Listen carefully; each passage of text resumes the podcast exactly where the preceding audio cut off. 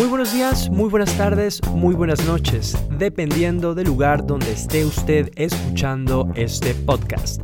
Mi nombre es Alexis Angulo y le quiero dar la bienvenida a este, su programa, desde Polonia, en español.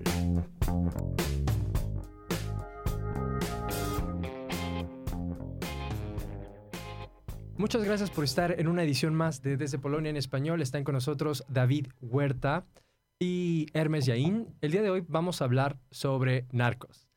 Eh, Pues bueno, sí, buenas tardes a todos. El día de hoy el tema que vamos a tratar es la serie de Netflix muy famosa, Narcos, la cual describe los sucesos ocurridos en Colombia y ahora recientemente en México, con la cuarta temporada o la primera temporada de Narcos México, de todo lo que ha sido el proceso de surgimiento, empoderamiento y crecimiento de los cár- cárteles de droga. En la serie hasta el momento hemos analizado, bueno, se han presentado en detalle la historia de tres grandes cárteles de drogas. En primer lugar, el cartel de Medellín, liberado por el terrorista Pablo Escobar. En segundo lugar, el cartel de Cali, li- liderado por los hermanos Rodríguez Orejuela. Y estas historias del cartel de, Ca- de Cali y el cartel de Medellín corresponden a las tres primeras temporadas. Y recientemente, que en Narcos México se nos presenta la aparición del cartel de Guadalajara. Entonces, el día de hoy vamos a revisar la sinopsis de los episodios. Aquí, por mi parte, se ve representada Colombia, pero también está presente México en David. ¿Qué tal, David? ¿Cómo estás? Hola chicos, muchas gracias por la invitación. Eh, y pues nada, vamos a hablar un poquillo de, como ya lo mencionó Hermes, de la serie de, Narcos, de el impacto que ha tenido en, bueno, en Colombia con sus eh, primeras temporadas y en la nueva temporada con Narcos México, eh, principalmente que se llevó a cabo en mi, en mi país de origen. Y pues listo, vamos a platicar un poquillo de eso. Bueno, en primer lugar, así, ¿qué, qué te pareció a ti la serie? Digamos, como material audiovisual para ver en tu casa. Ok, para material como de entretenimiento, me parece una serie excelente. Eh, especialmente la primera temporada, donde hablan sobre básicamente cómo el narcotraficante Pablo Escobar eh, va construyendo un poco su imperio de, de droga. Es, es una producción magnífica, en mi opinión. Eh, la, la calidad de los actores, especialmente el actor que interpreta a, bueno, al, a, Pablo, que eh, se me fue el nombre, sí, Wagner Moura, que es un, bueno, es, es un actor nacido en El Salvador, pero también que vivió en Brasil. Entonces creo que es una representación muy buena, su actuación es ideal. Y bueno, eh, en conforme va avanzando la serie, mm, temporada 2, temporada 3, temporada 4, eh, la serie, en mi opinión, va cayendo un, un poquito de... eh, va, la calidad ya no es tan buena como la primera, creo. Y eso es lo que pienso. Uy, a mí me parece que la serie, como material audiovisual, es bien interesante. Tiene una producción de alta calidad. Sí. Digamos, desde las escenas de, de drama hasta las escenas de, de acción, son muy bien hechas. Sí, así es. Y me sorprende mucho también que, por ejemplo, en Colombia, que es un país donde si bien hay una tradición de, de película, de cine independiente, muchas de- telenovelas colombianas han sido famosas en el mundo, pues tal nivel de producción no se había alcanzado en el país, pensaría yo. Eh, yo por el contrario sí creo que todas las temporadas están muy bien hechas. Hasta ahora me parece que la serie no me ha defraudado en ese aspecto de, de la calidad de la historia, de la calidad de los personajes. Y bueno, vale aclarar también que en todo caso la serie aclara siempre al principio de cada episodio que es un dramatizado, así que los episodios no corresponden al 100% con la realidad, pero aún así logran precisamente con esa dramatización hacer que la serie siga siendo interesante. Entonces por ese lado, muy bien ganado. Y bueno, avanzando un poquito más, eh, los temas de las temporadas, ¿no? Como bien lo había contado David, eh, la primera temporada es el crecimiento y la aparición del, del cartel de Medellín. Entonces, ¿qué, ¿qué te gustó de la primera temporada o qué hechos memorables tenemos? Aquí tenemos, por ejemplo, la, la sinopsis de los episodios en Netflix, donde el primer episodio se llama Descenso. Y. ¿Mm? Bueno, eh, yo, digamos, como mexicano, donde el problema del narcotráfico es algo en la actualidad que es uno de los principales problemas con el que vivimos eh, día a día los mexicanos, eh, yo desconocía a Pablo Escobar en su totalidad. Más bien, ok, obviamente había escuchado de él, pero no sabía absolutamente nada de la historia. Eh, y cuando, fue, eh, cuando vi el primer capítulo, eh, la primera aparición de, del actor Pablo Escobar, digamos, frente a un camión de soldados y simplemente se impone como yo soy el jefe de aquí y tienes que hacer lo que diga. Para mí ya desde ese momento fue muy como atractiva la serie, porque es como ya te, te engancha desde el primer momento. Y creo, de, acuerdo a las eh, como reseñas que he leído, eh, la, la, historia de Narcos está muy apegada a la realidad eh, de lo que vivió Colombia durante los 70s. Entonces, para mí como espectador, desconociendo completamente el tema cultural y cómo viven los colombianos, cómo vivieron los colombianos en esa época, para mí fue muy ilustrativo. Ahí aprovecho un poco para mencionar también que en Colombia se hizo una serie sobre la vida de Pablo Escobar, que de hecho la recomiendo mucho si les gustó Narcos. Se llama Escobar el patrón del mal. Y la serie tiene aproximadamente unos 140, 150 episodios narrando todo desde la infancia de Pablo hasta su caída, ¿no? De hecho, el primer episodio ya te muestra esos puntos cúlmines, como cuando empezó eh, con el contrabando, que precisamente la escena que vemos al principio del camión es que Pablo está llevando un contrabando, es decir, mercancía tipo electrodomésticos que no paga impuestos, licor. Y, y, él muestra cómo a través de su persuasión, ya desde la violencia, lograba pasar los convoys militares que se encargan de proteger el comercio. Y esto ya nos lleva de, entrada al punto primero que permite el surgimiento de los carteles y es la falsa, la falta, perdón, de control y de, presencia del Estado en muchas regiones de Colombia. Colombia es un país que desde su nacimiento ha estado en guerra. La primera guerra civil fue a los tres años. En el libro de García Márquez, El general en su laberinto, García Márquez menciona que esa fue la primera de las 49 guerras civiles que habríamos de ver en los siguientes dos siglos de historia. Y en ese tire y jala, la gente nunca ha tenido una confianza plena en el Estado. La gente, por ejemplo, trata siempre de vivir de una manera en la cual decimos que el vivo vive del bobo, dado que no hay un control, no hay ninguna autoridad que te haga, eh, digamos, prever que te tienes que ser un buen ciudadano, sino que tú haces lo que quieres, pues la gente eh, compraba contrabando, la gente traficaba, la gente llevaba armas, la gente mataba simplemente a alguien porque tenía negocios y tú no querías tener competencia. Y Pablo Escobar fue una persona que, y eso lo muestra en el patrón del mar, desde la casa le inculcaron esta filosofía del vivo vive del bobo. Entonces muestran cómo Pablo sobornaba a, a sus compañeros de clase para robar exámenes, cómo empezó a trabajar de seguridad de un contrabandista en Medellín y a partir de ese momento empieza a avanzar en la cadena de este contrabandista hasta volverse el otro contrabandista más y es en este momento cuando él ya es un contrabandista más que se empieza a traficar con drogas en Colombia en la época de los 70s y los 80s. Así que tenemos un país desigual, un país donde no hay oportunidades para salir adelante y donde el dinero fácil es una tentación, porque con la violencia tú puedes lograr lo que quieras.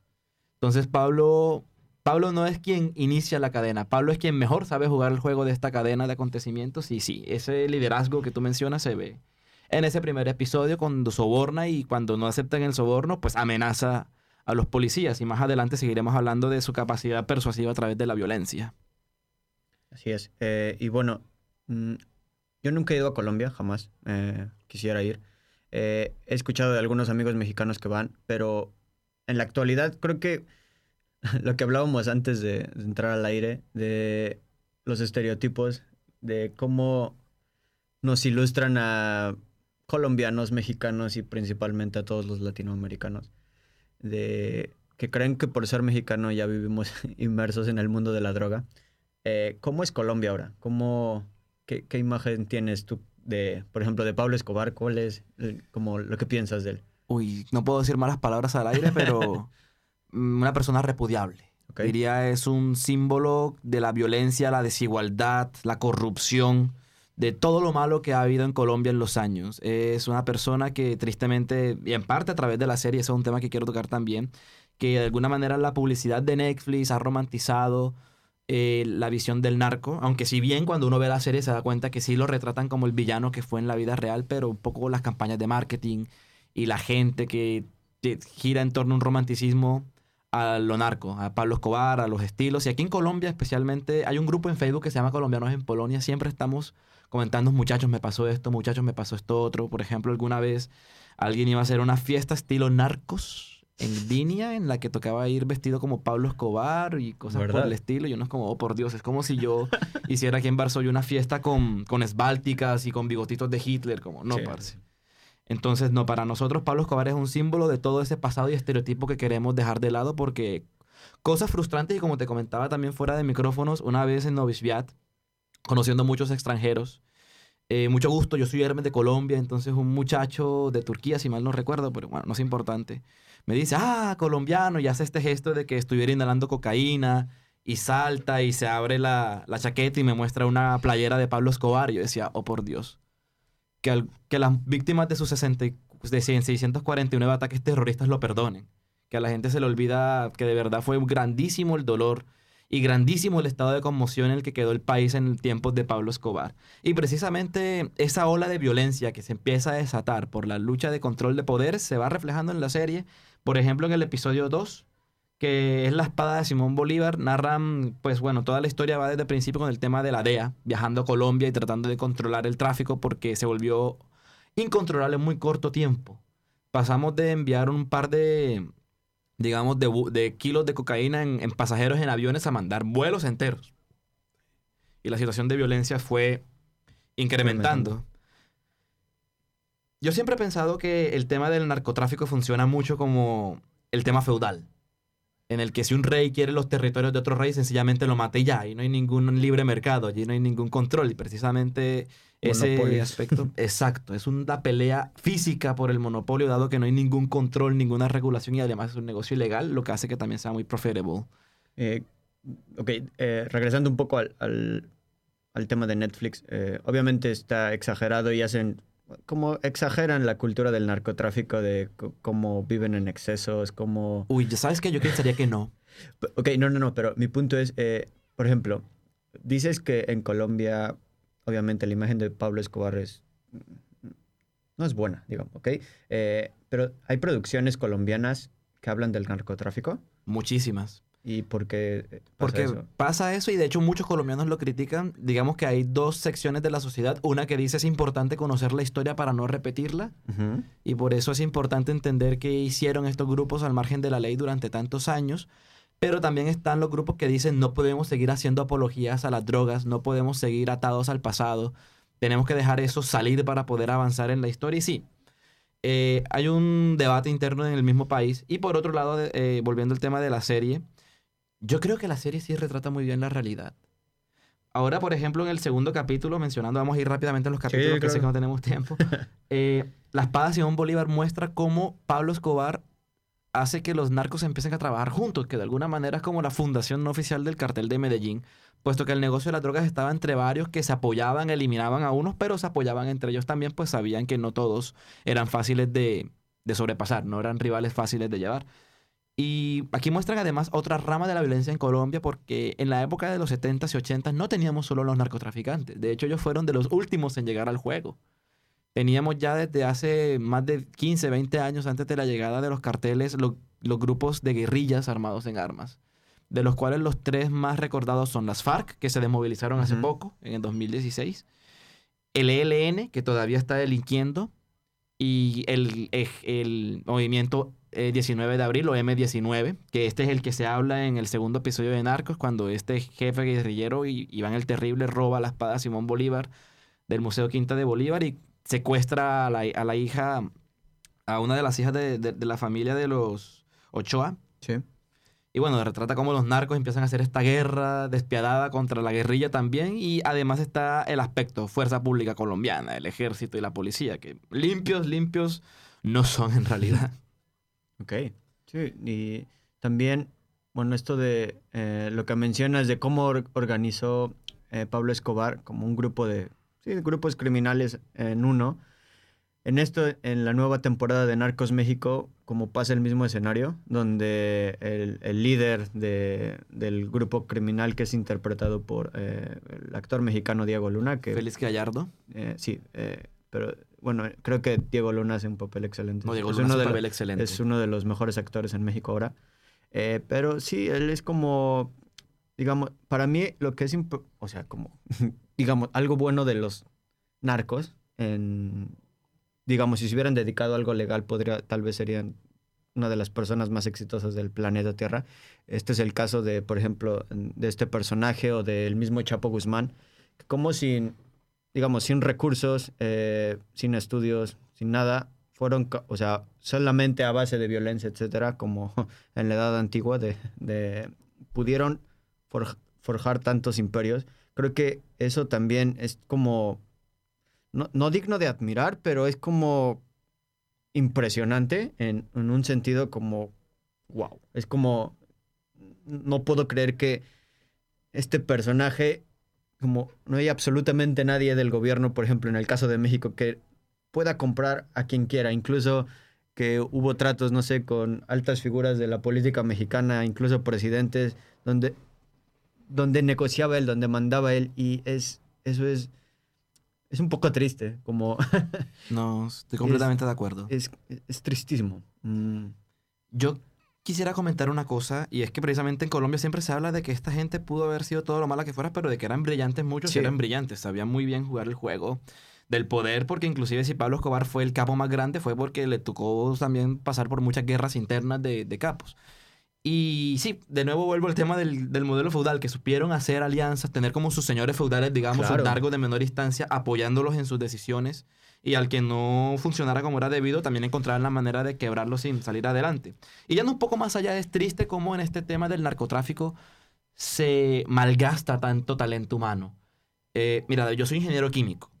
Y yo tuve la oportunidad de ir durante mis estudios, eh, cuando- tam- también soy químico puro, durante mis estudios fuimos al Laboratorio de Medicina Legal de Colombia. Está dividido en cinco secciones, eh, voy a referirme a la sección de narcóticos, porque allí es donde se hacen todos los análisis de embarcos, de embargos, perdón, que se hacen en el aeropuerto El Dorado y en las salidas de Bogotá, digamos. Y el químico director del, del instituto fue amenazado personalmente por Pablo Escobar porque le estaba haciendo perder muchos cargamentos. Y el tipo nos relataba las maneras tan geniales en las que Escobar y muchos otros carteles de droga lograban esconder la droga. Cosas que inclusive a día de hoy yo como químico no entiendo del todo cómo las hicieron. Escondían droga, por ejemplo, y eso lo presentan en, la, en el tercer o cuarto episodio de Narcos. Lograron polimerizar sobre la droga, parce. Es una cosa increíble, porque cuando tú polimerizas sobre un compuesto orgánico, lo más probable es que se dañe. Y ellos lograban polimerizar sobre la droga. Eh, en, el- en la serie lo representan como un barco, el, casco de un barco, pero yo vi cuadros, partes de carros, impresionante, y lo que hacen al final es que disuelven esas piezas de plástico y recuperan la droga después en el destino. Wow. Eh, también, una vez un profesor de ingeniería química nos contaba que, mira, para poder hacer separación de sustancias líquidas, necesitas una columna de destilación. Una columna, pues, es una cosa vertical. Pues los ingenieros químicos que trabajaron en la selva eran tan brillantes en lo que conseguía Pablo Escobar y que no conseguían oportunidades en el mercado laboral colombiano, pero sí en la selva, lograron diseñar columnas de destilación horizontales para que no las vieran los helicópteros Uf. y las escondían. Inclusive, ya yéndome un poco al, al plano más conocido, yo tengo un amigo que me comentaba que un compañero del egresado de la universidad en Colombia también se fue a trabajar tres meses al monte como lo que nosotros llamamos químicos volátiles. Le decimos químicos volátiles porque o se desaparecen a los tres meses o los desaparecen a los tres meses porque saben mucho. Y el tipo fue, trabajó, y de hecho uno no va como químico al monte a hacer droga, no, uno va a mejorar las tecnologías que ellos utilizan para hacerlo. Y este tipo dedicó un buen tiempo para mejorar la cepa de drogas, era un experto en productos naturales y encontrar la manera de hacer extracciones más eficientes. Y el tipo con el dinero que obtuvo se fue a Australia, se pagó su doctorado, se compró una casa, le compró una casa a la mamá, se compró un carro, le, le pagó las deudas a la mamá. Eso sí no puede volver a Colombia nunca. No, claro. Pero esto precisamente lo que tú dices, tanto talento humano desperdiciado es un tema brutal. Y hablando de talento humano, Pablo Escobar fue tan inteligente que hasta congresista de Colombia, óigase bien, congresista de Colombia fue, que es lo que nos relata el episodio 3. Sí, eso es. Yo cuando estaba viendo ese capítulo era como. Es como irreal que haya pasado eso. Es como típica película, no sé, donde. No sé, el- tipo El Padrino, no sé, algo así como. eh, Es. Parece que alguien lo inventó, pero es como co- que un narcotráfico donde todo el mundo sabe que es, narcotra- es narcotraficante, eh, que pueda ya lle- estar en el poder, estar en el, estar en el gobierno es, es, no sé, es, es algo que yo lo, yo lo veía así como, es increíble, es, De eh, hecho- no lo puedo creer, es, sí. Es una cosa sorprendente, pero es más sorprendente que aún siga pasando. Porque, de hecho, en la tercera temporada, vamos a empezar a hablar un poquito de desorden, porque vamos haciendo los temas. La tercera temporada vemos cómo el presidente de Colombia, siguiente a Gaviria. Ernesto Samper, y es una cosa que a mí me duele mucho como colombiano, recibió dinero de parte del cartel de Cali. Y precisamente durante la persecución del cartel de Cali siempre dice que fue muy laxo el gobierno colombiano, pues porque no lo querían atrapar en realidad. Tenían sobornado hasta el ministro de Defensa. Entonces, cuando la DEA cae en cuenta de ese complot y hace la, la requisición al gobierno colombiano, allí sí los atraparon al poco tiempo. Para que te des cuenta el nivel de influencia tan grande que hay. Y y a mí me parece que Narcos Colombia se tuvo que acabar en la tercera temporada porque si hubieran hecho una cuarta temporada de Narcos en Colombia les hubiera tocado eh, abordar temas de actualidad. Porque el actual presidente de Colombia es el títere de otro expresidente que se dice que tuvo vínculos con Pablo Escobar. Que fue gestor de la aparición de grupos paramilitares. Que fue gestor de la elección de muchos personajes al Congreso que tenían negocios desde narcotraficantes hasta terrorismo, desplazamiento armado. Y es un tema extenso donde hay un coqueteo permanente entre la política y el terrorismo y el narcotráfico. Así es. eh, ahora que dices eso de que, fue un poco obvio que no continuaran con la temporada 4 en Narcos Colombia, eh, hay una serie en Netflix que es, eh, se llama El Chapo, obviamente basada en toda la historia de- del Chapo Guzmán, de cómo inició hasta que, digamos, lo capturan eh, hace algunos años. Y esto de esta serie, como que, como comparando Narcos con esto, es que esta serie del Chapo sí toma, sí, mm, como habla de temas de actualidad, muestra figuras públicas actuales como el expresidente Peña Nieto o los otros dos presidentes, Felipe Calderón, Vicente Fox, y todos los acuerdos que tenían, que obviamente son personajes ficticios, pero sabes que son ellos. Y es, es no sé, es, hace enojar que cómo pueden engañar a la gente, digamos, y no, y no se puede hacer nada, porque tienen comprado desde el policía que está en la esquina hasta el presidente. Es como toda la línea del poder es corrupta en México, todos lo saben y no sé, no se puede hacer nada. Y es doloroso, es Sí, doloroso. es doloroso, así es. Y precisamente es doloroso porque en el capítulo 4 precisamente nos muestran qué pasa cuando tratas de ir en contra de ese sistema. En Colombia, el asesinato de Lara Bonilla, que fue el ministro que denunció a Pablo Escobar públicamente en la plenaria del Senado, siendo Pablo Escobar senador, y que después de que se hace esa declaración es que empieza, digamos, oficialmente la guerra entre Escobar y el Estado colombiano. Eh, la guerra inicia con el asesinato de Lara Bonilla después de sus declaraciones y la violencia, eh, pese no podemos decir que empezó allí porque ya éramos No, un país sí. violento antes de disparó, eso, pero se disparó más exactamente, David. Mataron, y en siguientes episodios se ve, al candidato presidencial Luis Carlos Galán Sarmiento, después de que se mostró a favor de la lucha contra las drogas y de la extradición, que era la cosa a la que de verdad le tenían los Ajá. narcos. Y me parece que Netflix explica muy bien Lo que los narcotraficantes en Colombia, cuando eran atrapados, podían meter lo que quisieran en sus celdas, el control era nulo, era un tema de chiste, pero una cárcel en Estados Unidos sí los asustaba. Con la captura de Leder, alias eh, el alemán, que era un personaje muy curioso y lo presenta muy bien en Netflix. Era nazi, pero era revolucionario y, bueno, un personaje muy obtuso, digamos. Con la captura de Leder empieza esa guerra contra la extradición porque Leder fue extraditado. Está en la cárcel en Estados Unidos ahora mismo, ojalá nunca salga esa persona. Y sí, matan a Lara Bonilla, matan a Luis Carlos Galán por defender la extradición. Y en la serie no lo mencionan, pero otros dos candidatos presidenciales también fueron asesinados Asesinados. durante ese tema. Eh, Bernardo Jaramillo fue uno de ellos. Y vale resaltar que además Bernardo Jaramillo era parte de un movimiento que se llamaba la Unión Patriótica, que trataba desde ya esa época, imagínate, hacer un acuerdo de paz con las FARC. Muchos muchas personas, digamos, de extrema derecha, mira cómo la historia cíclica, decían que era el candidato de las FARC y también se dice que por eso lo mataron. Y fue una vaina impresionante. Siguiendo también con el tema de, de violencia, la gente me decía, estuvo muy buena esa adaptación de la toma del Palacio de Justicia. Pero obviamente eso no pasó, ¿cierto, Hermes? Y uno con la mirada al suelo le dijo, no, sí, eso pasó. Sí, porque parece escena de Hollywood, de. No sé, cualquier escena de película de Estados Unidos de terrorismo, que helicópteros y bazucas y bombas. Es, es Te voy a contar ot- otra anécdota. impresionante. Mi mamá en esa época, cuando ocurrió el Palacio de Justicia en el 85, pues era una señora joven, simpática, y tenía un muchacho en Bogotá que gustaba de ella. Y era un abogado que trabajaba en el Palacio de Justicia. Mi mamá perdió comunicación con él el día de la toma del palacio y mi mamá no supo qué pasó con él porque el señor llamó. Carmen, mira, no sé qué pasó, aquí está el ejército, están tirando balas, no sé qué ocurre, por favor, llámale, llama a la policía, llama a los radios, no sé, comunica, no sabemos qué pasa. Y desapareció la llamada, se colgó. Y en el momento, a las pocas horas, mi mamá se enteró de lo que pasaba. Y de hecho, Netflix tocó el tema con guantes de cirujano. Te cuento por qué. Cuando ocurrió la toma del Palacio de Justicia, nosotros teníamos un presidente muy huevón. Bueno, en realidad siempre hemos tenido presidentes huevones, pero Como toda Latinoamérica. eh, el tema es que este presidente no cayó en cuenta que lo que había era una invasión al completo órgano judicial de Colombia. Y el tipo mandó deliberadamente al ejército que no diferenciaba entre guerrilleros, altos mandos de las cortes o quien fuera, le dieron balas parejo a todo el mundo y se cree que el ejército lo hizo a propósito también porque había muchos procesos contra el ejército que se estaban llevando a cabo en la Corte Suprema de Justicia. Y durante el momento de la toma, eh, María Emma Mejía, que era ministra en ese momento, si mal no recuerdo, hizo que se cambiara cualquier transmisión de televisión de lo que estaba ocurriendo en el momento para un partido de fútbol.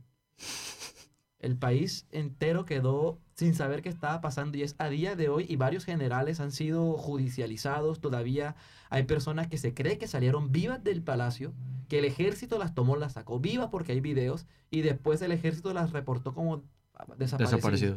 Y muchos de esos cadáveres de esas personas después fueron encontrados en los pabellones del ejército como a una hora de bus yendo desde el centro de Bogotá. Entonces se cree que el mismo ejército aprovechó y saneó sus cuentas. Se cree que el M-19 saneó sus cuentas. Pablo Escobar, con todo el registro, que eso sí pasó, que tenía en el palacio, saneó sus cuentas.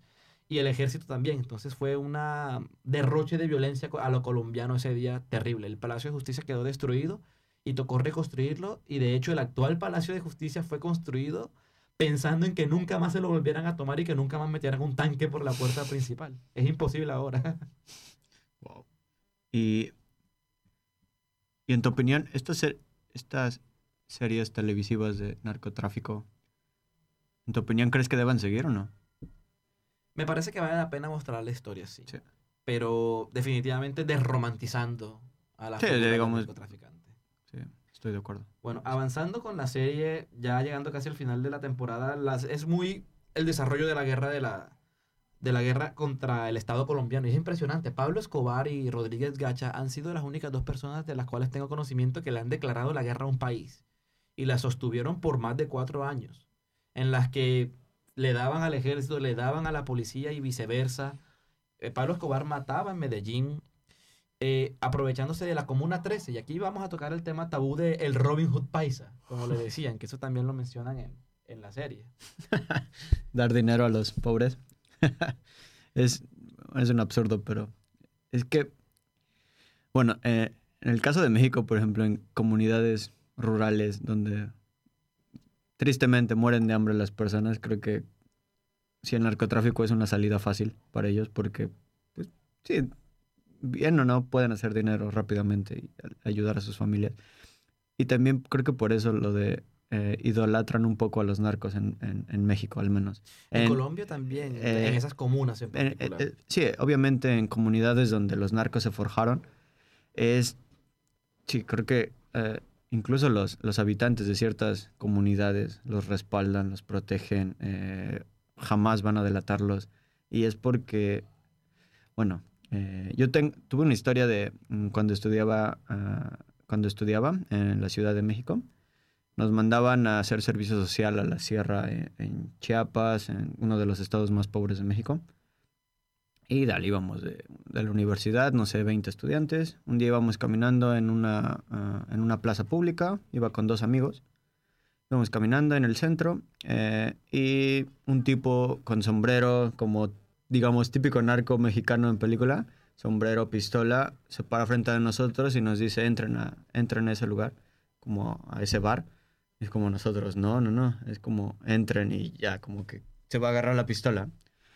Entramos y dijimos, pues ya ni modo, es como, eh, entras y está un tipo como de película sentado, así como gordo, con sombrero, una pistola de oro ahí en la mesa, tomando. Es como, pasen, siéntense.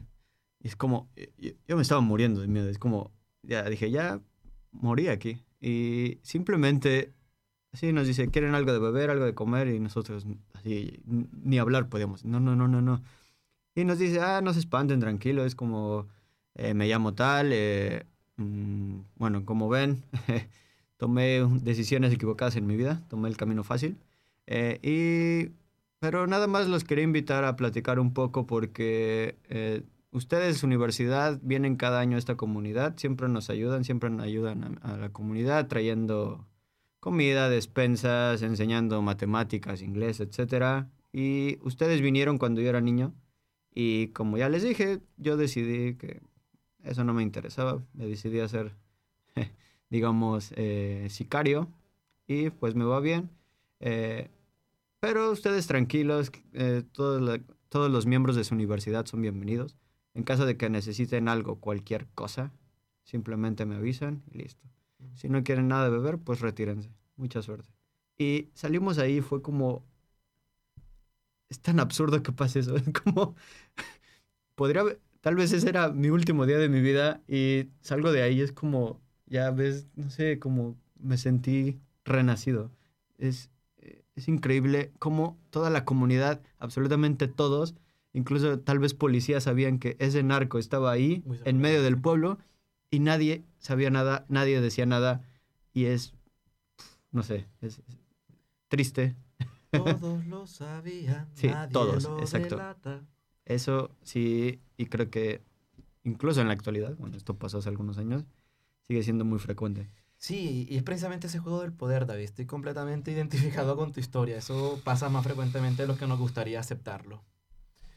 Y vale, siguiendo entonces con este tema de que sí, los narcotraficantes de hecho entraron en las comunidades aprovechándose de ese abandono del Estado. Yo pienso que en parte si esta persona tenía tanto poder ayer era porque el Estado se hacía el de la vista gorda o trabajaba con él de alguna manera. Eh, sí, alguna de las dos posibilidades. Y Pablo Escobar precisamente entra en la Comuna 13 de Medellín regalando dinero, haciéndole la vida fácil a la gente porque él sabía que si se ganaba el favor popular de las ah, personas, lo iban a ayudar en los momentos de necesidad y eso se aprecia claramente cuando el bloque de búsqueda aparece y Pablo Escobar anuncia que va a pagar 2 millones de pesos colombianos por cada policía muerto. Y la comuna, en fidelidad a Pablo, se vuelven no solo sus informantes, sino también sus guardaespaldas. Sí, claro, claro. Hasta niños armados. Y vemos esta famosa escena del, de estos episodios cuando un niño se, se para y el, y el, jefe de policía no sabe si dispararle o no porque es un niño. Y, y es impresionante cómo se vuelven caballitos de, de Troya, ¿no? Como peones en esta partida de ajedrez con el Estado. Y otra cosa para resaltar es que a día de hoy tú vas a la Comuna 13, incluso hay un, barrio que se llama Pablo Escobar y la gente dice, no, Pablo era bueno porque él nos dio escuelas, nos dio casas y, y es un poco la gente que está acostumbrada a que le den y no trabajar, podríamos irnos por esa salida simplista, pero es que también es la gente que no tiene oportunidades en realidad. Sí, claro, o sea, nosotros lo vemos desde afuera, digamos, desde un ambiente privilegiado, en algún sentido, pero la gente que le toca vivir eso desde ahí es como creo que, bueno, o sea, los entiendo en un punto, pero sí es... Eh, no viví, no nací en las mismas circunstancias que ellos y por lo tanto no podría entender en, la en su totalidad lo, que sienten, lo que piensan, la manera en que actúan. Sí. Avanzando también en la historia, mm, vemos entonces cómo empieza esta guerra entre el Estado colombiano y los narcos y cómo poco a poco hay bajas de lado y lado. Me quiero referir ahora a la muerte de alias el mexicano, que era el segundo hombre del cartel de Medellín, Rodríguez Gacha. Era en realidad bogotano, según tengo entendido, del interior de Colombia y era un esmeraldero. Otro sector que está lleno de violencia en Colombia actualmente, puesto que el tema de las esmeraldas de nuevo es muy feudal y hay muchos, no digamos capos, pero sí dueños de grandes minas de esmeraldas que eh, son acusados de explotar a su gente, que también limpian sus cuentas de maneras no muy ortodoxas. Y Rodríguez Gacha eh, fue una persona que en esta guerra se armó hasta los dientes con su, con guardaespaldas. Y de hecho fue en una comunicación eh, que se detectó que él estaba en Tolú, Sucre. Sucre es mi departamento en Colombia, es decir, como mi estado en Colombia. Okay. Y cuando llega el bloque de búsqueda a por, a por Gacha, se da esta persecución del, helicóptero, el tema de que llegan a la playa y se dan tiros y todo el cuento. Eso también ocurrió. ¿Y si es verdad que mataron ahí a su hijo? Eh, sí, también, Sí. eso fue cierto. Y de hecho, eh, Tolú está junto al mar y mi ciudad, Cincelejo, está en camino más hacia el interior. Estamos como una media hora del mar.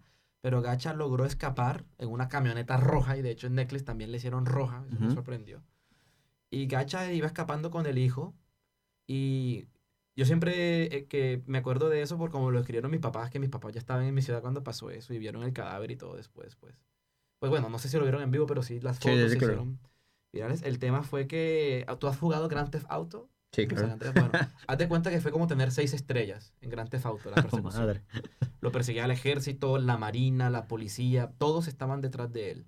De hecho, a él lo matan desde un helicóptero, así como pasa en la serie, pero tenía entendido que de un arma de gran calibre. La foto se encuentra en Google si la buscan y se ve que su cadera quedó desfigurada. De hecho, la manera de, de identificar que sí era él fue con las marcas dentales. De todo. Ujú. Y pues toda la brutalidad de esa escena, que digamos, viendo la serie como una cosa de acción, uno dice, wow, qué, qué chévere la escena, pues en Sí. la vida real, pues No, es claro, no, no, no. no. y en mi ciudad, pues precisamente Gacha tenía muchas propiedades en mi departamento. En mi ciudad a día de hoy hay un edificio, todo el mundo lo llama el edificio de Gacha. Lo empezaron en los 80s y cuando lo mataron quedó en obra negra. O sea, están las columnas como los pisos hechos, pero no están repelladas las paredes. Ok. Y le decimos el monumento de la corrupción. Porque desde que mataron a Gacha, las autoridades ni de la ciudad ni del país lograron hacer una expropiación efectiva del predio, ni lo derrumbaron, ni lo permitieron hacer otro edificio, ni nada. Ahí está, tal cual como está cuando murió Gacha. Wow. No tenía idea de eso. Y en ese avance, digamos, de la guerra contra las drogas, Escobar encontró su punto perfecto después de la muerte de Gachi también para consolidar su poder en el cartel de Medellín. Y es uno de los episodios más humillantes de la historia colombiana, la catedral. La catedral fue la cárcel en la que Pablo Escobar aceptó entregarse al gobierno colombiano, siendo su cárcel Es la que hizo, ¿no? es la Eh, cárcel sí. que hizo. Y tam- sí, también existe. Si algún día van a Medellín, tristemente la pueden ir a visitar. Pablo Escobar desde allí siguió dirigiendo todas las operaciones del cartel de Medellín. Se cree que se murió gente allá. Inclusive llevaba jugadores de fútbol allá, celebridades allá para, para estar con ellas y pasar fiestas y bueno. Pero creo que ahora eh, eso de el tema de las cárceles, al menos en México, bueno, nunca he ido a una cárcel mexicana, eh, no está en mis planes, honestamente, pero he escuchado que también como igual quien tiene más poder, quien entra con poder puede hacer absolutamente lo que quiera, puede traficar, extorsionar, este, de hecho en México es muy común que eh, personas de la cárcel, prisioneros, llamen a familias eh, y extorsionen fingiendo que tienen a tu hijo secuestrado. Y, y así, es, es como, no hay control absoluto. Hay, México, México y Colombia se parecen sí, mucho, es- tal cual pasa en mi eh, país. en- sí, hay una sobrepoblación en las cárceles mexicanas que es, eh, que, digamos, viven en condiciones no buenas. No, no es como, digamos, la cárcel americana que ves en las películas donde cada uno tiene su celda, su cama, etcétera. Eh, en cárceles mexicanas creo que, no sé, por un, en una celda pueden dormir hasta 10 personas. Entonces, pero también es, es impresionante cómo, uh, digamos, si entraste siendo un líder criminal en la cárcel, simplemente te vas a sentir como en casa porque vas a seguir mandando y haciendo lo que quieras. Y también los... No, es, es lo mismo un poquito eh, reflejado en ese capítulo de la catedral que mencionas de, de Pablo Escobar cuando estuvo encarcelado en su propia cárcel. Con su propia seguridad y Un Fue- absurdo Fue, total. fue tal el caso que cuando el gobierno colombiano se dio cuenta, bueno, ya lo sabían, pero digamos que ya la DEA los obligó a darse cuenta de que Pablo seguía delinquiendo desde la cárcel, la misma seguridad de la cárcel pagada por el Estado colombiano trató de defender a Escobar y pese a los helicópteros y de nuevo Pablo tenía como seis estrellas en ese momento, pudo escapar de la catedral. Sí, no, no, no. Y en la serie lo reflejan muy bien, que de hecho es el final de la temporada 1, que un batallón, digamos, pequeñito, un grupo pequeño de soldados lo encuentra y él dice, ¿con quién cree que se está metiendo, huevón? Y el tipo pasa por allí como si fuera agua entre piedras. Sí, es- Y tristemente lo que menciona David de la sobrepoblación es otro tema en lo que compartimos Colombia y México en las cárceles. Igual pasan las cárceles colombianas que muchos delincuentes eh, tienen reducciones absurdas de su pena, tienen casa por cárcel, le dan permiso, ha pasado que dan permisos a reclusos por asesinato para que salgan, yo no sé por qué le dan permiso y cuando salen vuelven y delinquen y vuelven a la cárcel, es como, oh por Dios, es, es un absurdo. Sí, el cual. sistema judicial en mexicano es No, el de Colombia es un completamente... chiste Sí, es, es un chiste. Y empezando la temporada 2 tenemos una cosa curiosa. La temporada 1, a mi parecer, fue a toda velocidad.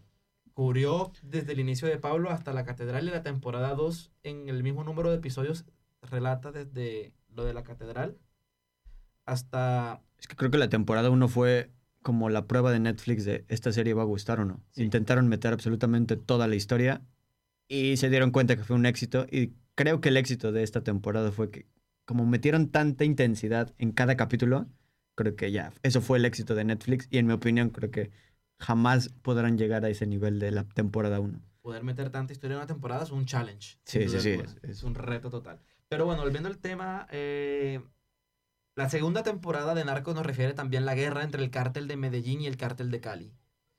Medellín y Cali tenían esquemas de gobierno muy diferentes, eso lo explica precisamente la serie y muestra cómo el cartel de Cali, si bien era un cartel de narcotraficantes bien grande, era mucho más discreto. Y de hecho en Colombia esa, esa discreción se percibió en que mientras que Pablo tenía una empresa de taxis multimillonaria, un absurdo, pues el cartel de Cali eran dueños de la famosa droga, eh, eh, cadena de, de droguerías, Drogas La Rebaja.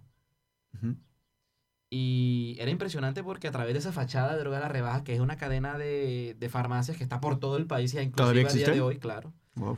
El Estado las expropió y yo no sé si la familia tendrá todavía participación, así sea mínima o qué, pero eh, todavía existe. Es probable. Pero inclusive con la fachada de drogas la rebaja, ellos lograban tener accesos a ciertas cosas que de otra manera hubiera sido más complicado, como acetona, sí, claro. metanol, digamos, componentes para poder hacer extracción y purificación de cocaína. Y era un cartel mucho más estructurado. Y si nos damos cuenta, e- esto de nuevo es muy feudal. Teníamos al principio muchos cárteles chiquitos que se unieron en cárteles mucho más grandes con estos grandes cabecillas y lograron de esa manera con la organización también crear más producción y como la demanda no hacía otra cosa más que dispararse, recordemos que las drogas son adictivas, pues el consumo de drogas disparó la exportación de drogas y estos carteles se hicieron aún más fuertes con cada día que pasaba. Más de 80 millones de dólares al día creo que ganaba Pablo Escobar. Sí, no era una brutalidad de que creo que podía quemar dinero. Ah, quemó dinero para El- mantenerse caliente. Sí, una vez durante las persecuciones en las diferentes casas Sí. eh, había llovido, es decir, no había madera seca alrededor. Ujú. Y él tenía tanto dinero que, Sí, que a, diferencia, a diferencia de los hermanos Rodríguez Orejuela, que invertían, lavaban su dinero en diferentes empresas, Escobar guardaba mucho de su dinero en huacas. Eh, botes, ¿no? En, como Nosotros le decimos huacas, y que habría, ok. habría un techo falso hacia un agujero en el suelo o directamente en una finca, habría un hueco gigante y lo llenaban de dólares y dólares y dólares. Entonces, en uno de esas, en una de esas casas, lo único seco que había para quemar era dinero. Billetes. Y efectivamente hizo que su hija, Manuela, si no me equivoco del nombre, bueno, hizo que su hija estuviera viva, eh, perdón, estuviera caliente porque hacía mucho frío esa noche de persecución, quemando dinero en la fogata. Un fuego de un millón de dólares, Sí, ¿no? imagínatelo. Wow.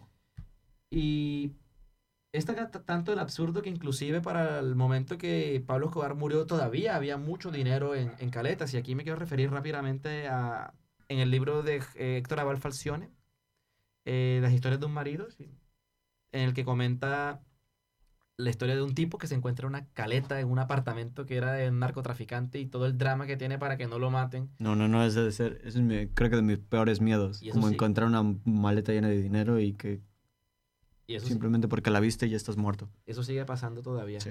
Es un tema del cual todavía no estamos exentos en Colombia. Y bueno, sí, este tema pasó. Lo del, lo del dinero que se pudre en la selva también pasa.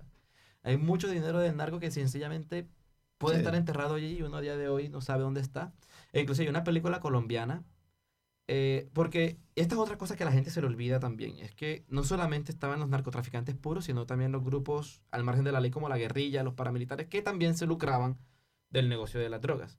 Hay una película colombiana que se llama Soñar no cuesta nada, que relata una historia real en la que un grupo del ejército, después de darse de plomo con una gente de la guerrilla y que esta gente deje su campamento, encuentran una huaca en el campamento de la guerrilla, 78 millones de dólares. Y ellos tenían que haber reportado que encontraron ese dinero, pero no lo hicieron y en cambio de eso empezaron a comprar propiedades y viajes y noches locas con prostitutas. Y, y cuando salió a la luz el escándalo por allá en el, en el 2003, 2004 habrá sido esto, fue un gran revuelo nacional porque era el ejército utilizando las platas del narcotráfico narco. en un estilo de vida, nosotros decimos narco, o sea, un narco estilo de vida, con Sí, claro. y traquetos también le decimos nosotros a los narcotraficantes en Colombia. Entonces, sí. Este, puf, el tema es extenso. Hasta ahora No, no, no. es- es- estamos en la temporada 2, así que... es que Hablar de narco en Latinoamérica creo que es un, Bueno, infinito. A, a- lo mejor si nos va bien con este tema hacemos segunda entrega Seguro. porque me siento mal que no hemos hablado tanto de la 3 ni de, ni de México porque hay mucho para mencionar. Pero quisiera escuchar como, a- a- tocando rápidamente el tema de México que también lo presentan en la serie, esa asociación necesaria que hay entre Colombia y México para poder completar el negocio, digamos. Sí, digo, eh, la, la serie mexicana empieza como en los 70 donde se forma el primer cártel mexicano, que es el cártel de Guadalajara, y básicamente traficaban marihuana y luego se dieron cuenta que cocaína era el negocio que los hacía millonarios, ahí contactan a Pablo Escobar y bueno, ahí se hace el encuentro entre eh, Félix Gallardo y, Pablo, donde eh, eh, negocian traficar la cocaína. Y sí, esa es la relación, pero para mí es como, mm, también es como un poco de historia donde los temas son reales, donde hay como, si le preguntas a tus familiares, digamos que vivían en esa época, saben que sí, como vieron, vieron crecer el problema del narcotráfico en México hasta lo que hoy, hasta, sí, lo que es hoy en día, donde en muchas partes del país, lamentablemente, no puedes vivir porque pueden matar simplemente por estar en el lugar equivocado, comiendo con tu familia. Decimos que ese tema de las bombas en, Bogotá era eso, no podía salir Sí. con tranquilidad. Y además agregaré que en Colombia se dice muchas veces que México tiene que prestar atención a lo que está pasando porque están viviendo nuestros noventas en términos de violencia. Esa época en la que Pablo Escobar hacía tantas matanzas la vemos reflejada muchas veces en las noticias que escuchamos de México. Y la asociación sigue. Hace algunos meses leí que hubo un avión misterioso de México en Medellín, que al parecer miembros de los Z iban a Colombia a ver qué pasaba con con las entes. Y bueno, rodea- redondeando también eh, el tema del tráfico de drogas en sí. Vale, acabaron los carteles grandes. Creo que en México ya no hay un solo cartel, ahora hay varios carteles también en México, en Colombia tenemos varios carteles. Sí, en, hay muchos carteles en México. Y paradójicamente, contrario a lo que se esperaba con políticas como el Plan Colombia, el consumo de drogas no ha disminuido ni poquito. Han habido muchas muertes y el consumo está disparado, se sigue enviando mucha droga. De hecho, en Colombia ahora se produce el doble o el triple de droga de lo que se producía en tiempos de Pablo Escobar. ¿Hay alguna droga legal en Colombia? Eh, la política. ¿Cuánto tiempo más necesitamos? No, unos cinco minutos. ¿Seguro? Ujú. Sí. Bueno, cuéntanos bien. ¿Cuál- Listo. 2 y 10. ¿sí? Terminas a las 2 y 10. Listo. Pero checa bien el, el reloj. No. Y ahora. ¿Esto, ¿Esto quedó funcionando, Alexis? Sí, todo el tiempo está grabando. Perfecto. Este es de esos pedazos que se van la edición. Un saludo a nuestros oyentes que aquí, bueno, nos apasionamos un poco con el tema.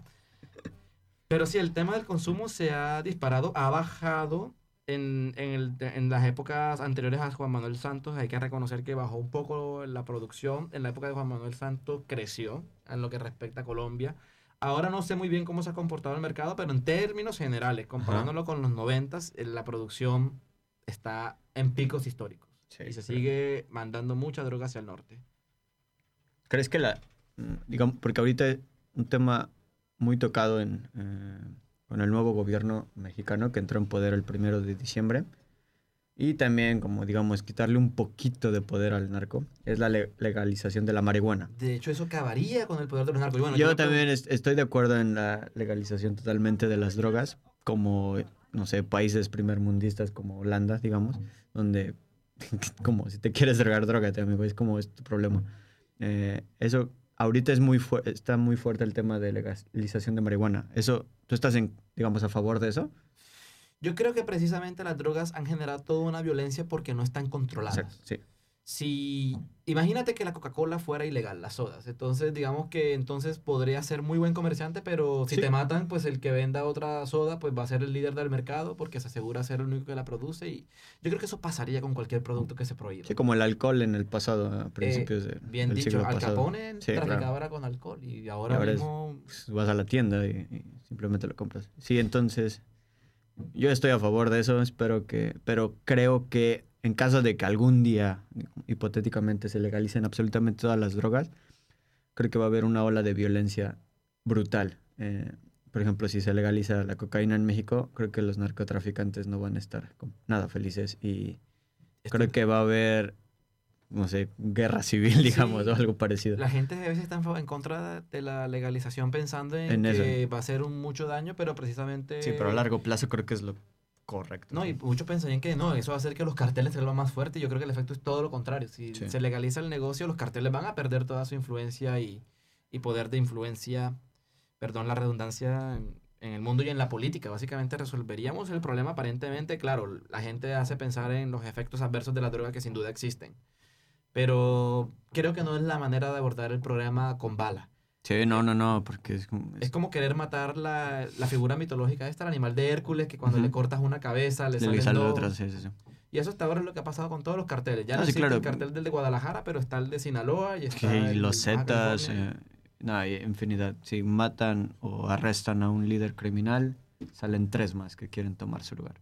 Y en Netflix también hicieron un una serie de documentales corticas, son tres episodios, uno para Colombia, uno para México y otro para Perú.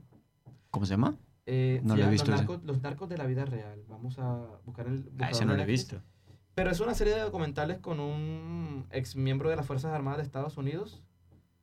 Eh, narcos. Y el, el muchacho viaja dentro del mundo del narco. en- entre los verdaderos narcos se llama. Ah, Entre los verdaderos narcos y te muestran cómo es más o menos la situación actual en los tres países. Entonces, como vemos, Narcos no es el único producto de Netflix relacionado con, con no, narcos. no, no, tiene mucho y... Y sí vale la pena verlo también como entretenimiento, como ya he dicho al principio, pero también para entender un poco mejor la problemática. Sí, sí. Recordamos, Narcos México, Narcos la original, eh, esta serie de documentales entre los verdaderos narcos, la serie del Chapo del que Chapo. nos mencionabas y la serie de Pablo Escobar, El Patrón del Mar, todas están disponibles en Netflix. Ok. De hecho, esta es la segunda vez que hablamos de Netflix en el podcast. La primera vez fue sobre 1983, la serie de La Netflix. de la polaca. Exacto. Bueno, la- les recordamos que existe esa serie. Si quieren escuchar nuestro podcast sobre el tema, ahí también está presente en la plataforma. Y bueno, por ahora se nos ha alargado el podcast, pero muy contento de compartir con tu presencia aquí, David. No, muchas gracias nuevamente por la invitación y pues si quieren saber un poquito más de Polonia y México, los invito a seguirme en mi canal Chido Faine. Recomendamos el canal. Hay un montón de posts bien interesantes, muchas curiosidades al respecto de, de la experiencia de David viviendo ya hace más de seis años, ¿cierto? David? Sí, ya seis años. De hecho, el lunes cumplo seis años. Wow. 25 de marzo. Bueno, muchas felicidades por todo este tiempo acá. Esperamos Gracias. que sea un tiempo muy provechoso el que te viene también adelante, ¿no? Sí, gracias y pues espero invitaciones futuras a- para desde Polonia en español. Espero que sí. Que les guste este capítulo y pues, nada. Recuerden, como siempre, eh, seguir las redes sociales de sus servidores, especialmente las de David aquí presente, pero también las, las de, de- de Polonia en español. Nos pueden escuchar en iTunes, en Spotify, seguir nuestro perfil en Facebook, nuestra página en Facebook, eh, nuestro Instagram y todas estas redes sociales que ustedes saben que manejamos. Son un montón, no me acuerdo de todas ni siquiera. Y nos vemos en una próxima edición de, de Polonia en español. Esperemos entonces, dado todo lo que nos quedó por cortar, una segunda sí. entrega de, de Narcos, pasando con la temporada 3 y la 4. Entonces, muchas gracias por su presencia. Que pasen un muy feliz día. Gracias chicos, hasta luego. Con nosotros está Manuel Rojas de Vota Berlín, Vota Europa. Hola, ¿qué tal, Manuel? Hola, muchas gracias por, por tenerme acá en el programa. Quisiera informar a toda la comunidad hispanohablante acá en Varsovia y en Polonia que eh, si ustedes tienen una eh, nacionalidad eh, europea como la española, la italiana o cualquier otra, tienen el derecho a votar en estas elecciones el 26 de mayo y participar eh, en decidir el futuro de Europa. Eh, De, de verdad, estas elecciones son súper importantes porque eh, vamos a decidir si vamos hacia una Europa eh, que es una comunidad abierta para inmigrantes, que crea oportunidad de estudiar, de trabajar, de, de crear una vida acá, eh, o seguimos un camino eh, que va hacia la violencia, hacia el racismo, eh, hacia una sociedad que, que es difícil de vivir como inmigrante de verdad. Y por eso, si tenemos el derecho a voto, tenemos la posibilidad de decidir en cuál dirección nosotros queremos ir. ¿Qué Y- podemos hacer para registrarnos? Sí. Em, bueno, eh, para registrarse se tiene que presentar en la municipalidad de su residencia eh, con un pasaporte o con la carta de identidad del país eh, de origen o el país, no sé, por ejemplo, el de, uno tiene la nacionalidad, la española, la italiana, la portuguesa eh, o cualquier otra, em, con una declaración escrita expresando el deseo de eh, votar acá en Polonia y em, también expresando que uno no está excluido em, de votar en, en el país de origen, no sé, por ejemplo, por, por, crímenes o, o otras cosas. Bueno, eso francamente que uno tiene que hacer. Y eh, después de eso uno recibe 30 días antes de las elecciones, eh, o sea, 30 días antes del, eh, del 26 de mayo, la información. Manuel, muchas gracias. Muchas gracias a ti. ¿Eres chileno, alemán y otra nacionalidad? No, no, no solo, solamente las dos. Dale. Pues sí. El, el, el...